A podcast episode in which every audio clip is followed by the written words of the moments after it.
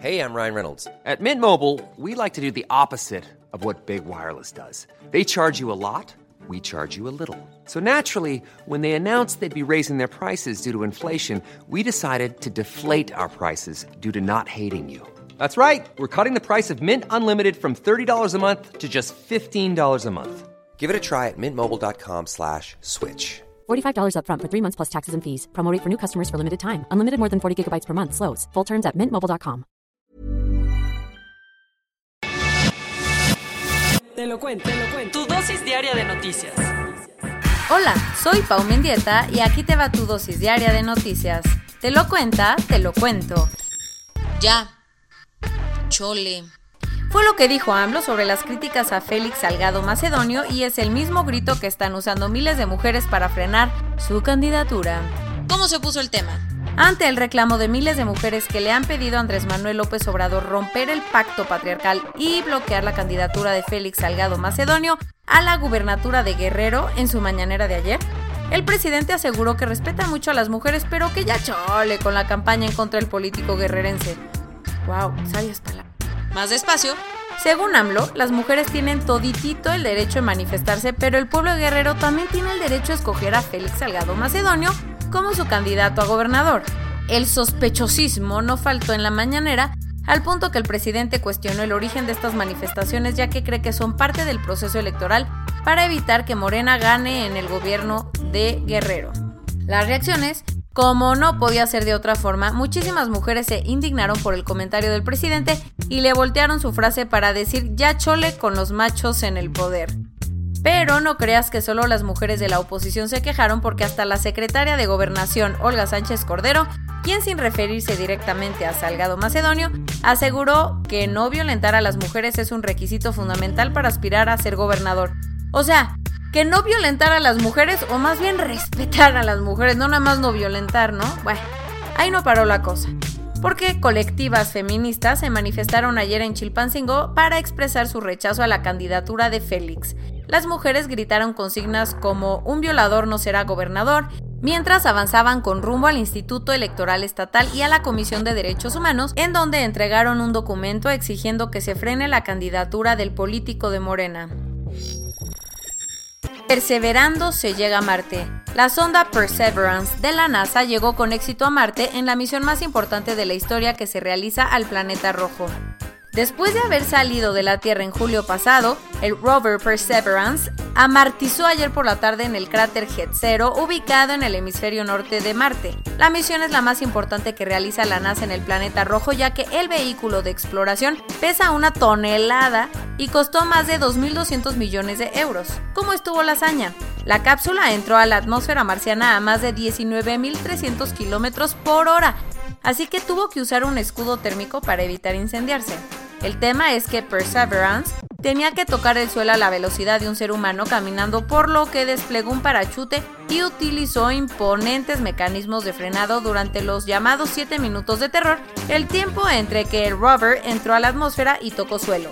Por suerte, todo salió como estaba planeado y ahora el vehículo pasará años en Marte buscando restos de vida en lo que hace miles de millones de años fueron enormes lagos. El abogado de los familiares de los normalistas desaparecidos de Ayotzinapa confirmó ayer que el gobierno federal envió 16 restos humanos a la Universidad de Innsbruck, en Austria, para corroborar si corresponden a alguno de los 43 estudiantes. Al parecer, estos restos fueron hallados por las autoridades en la barranca de la carnicería, ubicada en Cocula Guerrero, y donde fueron recuperados los huesos del estudiante Cristian Rodríguez Telumbre.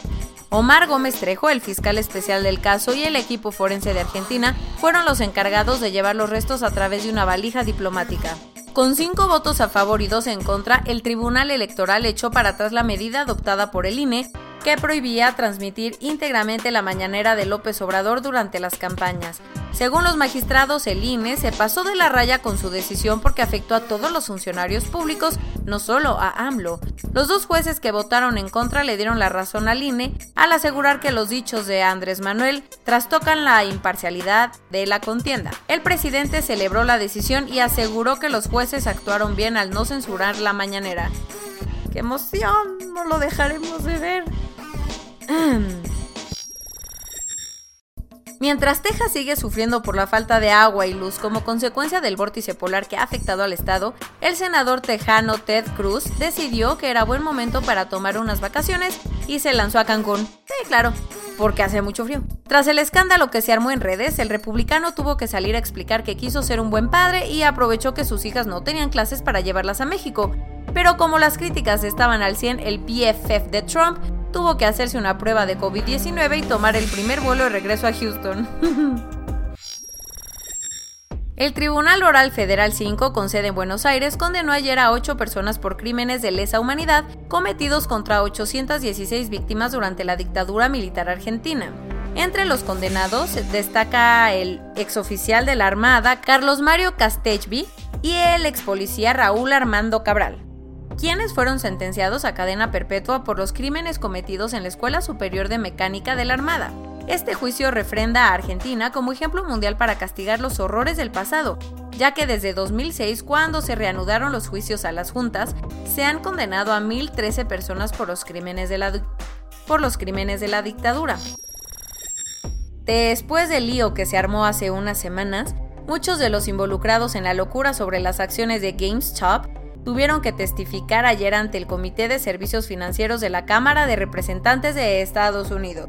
Entre los presentes en la tensa sesión virtual estuvo Vlad Cheneth, el CEO de Robinhood, el broker minorista por el que miles de usuarios de Reddit compraron acciones de la tienda de videojuegos, haciendo que muchos accionistas que habían apostado en corto contra la tienda perdieran millones. Cheneth lamentó lo ocurrido y aseguró que hay mucho que trabajar para que esto no vuelva a ocurrir.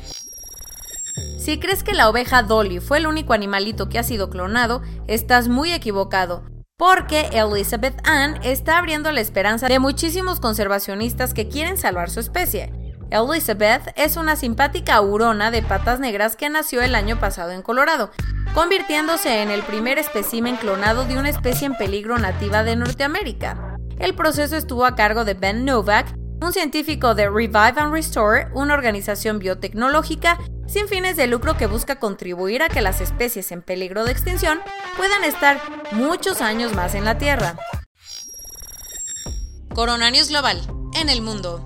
A nivel global ya hay más de 110.270.000 casos y hasta ayer en la noche al menos 2.439.000 personas habían muerto. En México, 2.022.662 personas se han enfermado de COVID-19 y desafortunadamente 178.108 han muerto. Esto quiere decir que en un solo día se registraron 9.099 contagios nuevos y 1.047 fallecimientos. Lo bueno, lo bueno, es que se pusieron 217.432 dosis, por lo que 1.318.055 personas ya han sido vacunadas. Jay. Marcelo Ebrard habló por teléfono con Sergei Lavrov, el ministro de Exteriores de Rusia, quien le confirmó que el primer cargamento de la vacuna Sputnik 5 llegará a México este fin de semana. La Comisión Nacional de los Derechos Humanos exhortó a la Secretaría de Salud que no olvide a los adultos mayores que se encuentran en las cárceles del país dentro del Plan Nacional de Vacunación. Según fuentes del gobierno estadounidense, Joe Biden presentará un estímulo de 4 mil millones de dólares para comprar vacunas a través de COVAX para entregarlas a los países más pobres del mundo. Con más de 51 mil nuevos contagios en 24 horas, Brasil superó a los 100 millones de casos confirmados de COVID. Midiendo la esperanza de vida que aún tenían las más de 2 millones de personas que han muerto por el virus en el planeta, un estudio encontró que cerca de 20.5 millones de años de vida se han perdido durante la pandemia del COVID-19. Con la industria pasando los peores momentos de su historia, Airbus ha perdido mil millones de euros durante la emergencia sanitaria. Y esto es todo por hoy. Nos vemos la siguiente semana con tu nueva dosis de noticias. Pau Mendieta se despide.